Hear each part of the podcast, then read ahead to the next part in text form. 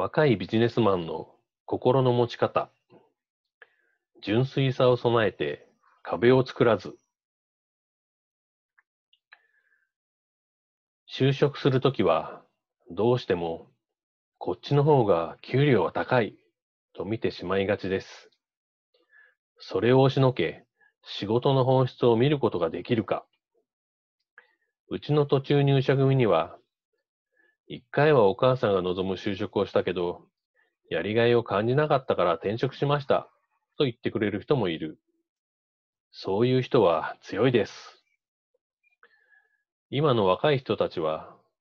みんなが金銭的な優位性を求めている、というふうには私は思っていません。だから、本当にそれができるの？と思えるくらい理想を持っている人もいることは承知だし、むしろ入り口はそれくらい純粋な方がいいとも思っています。企業にとって社員の適材適所は永遠の課題です。そこでは人間が人間を見立てるという経営側の力量が問われます。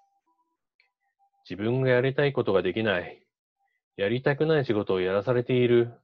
という悩みを抱えている人は顔を見ればすぐにわかります。ちょっとくすぶっているなと思ったら、私はその子を呼び出して、マンツーマンで食事をしながら話を聞き出します。甘ったれの部分があればバシッと言いますし、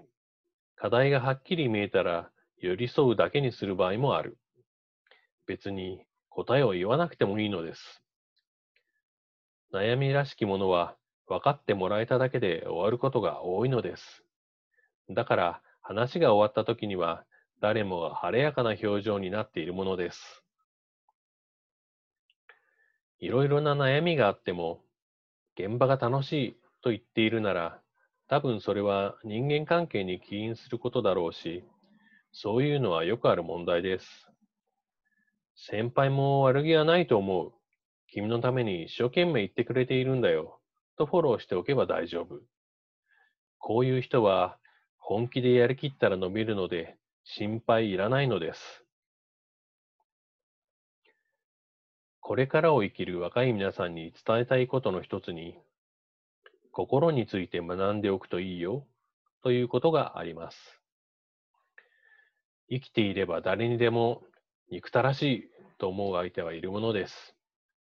それは親かもしれないし、先生かもしれないし、上司や先輩、友達、あるいはライバルかもしれません。自分のことを理解してくれなかったり、やることなすことに反対したりする相手を敵だと認識してしまうのは、若いうちにはよくあることです。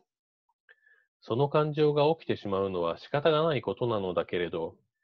実はそれは自分の心の状態が作った壁なのです。これはやがて消えます。つまり、本当はそんなに憎むことなんてないにもかかわらず、自分で心の中に壁を作っているだけなのです。壁がある以上、相手だって踏み込んで入ってこられないから、どうしても距離を置かれてしまう。自分の心の中に憎いとか敵という壁がある限り、相手との関係も変わらないし、現実も良くなってはいきません。本当はあなたのためになるように、誰かが何かを言ってきたり、あなたの役に立とうとしているだけかもしれない。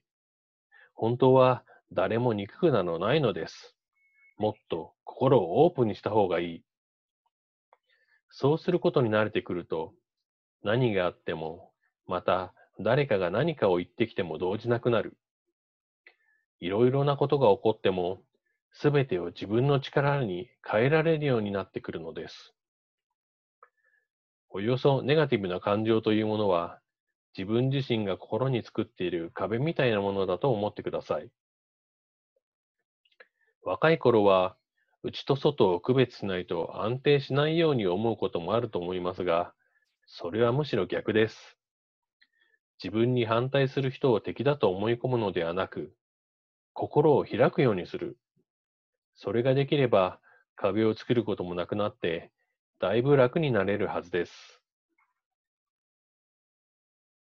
高浜正信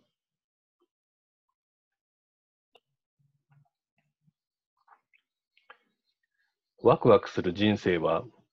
自分でデザインしよう。後悔しない人生を送るために、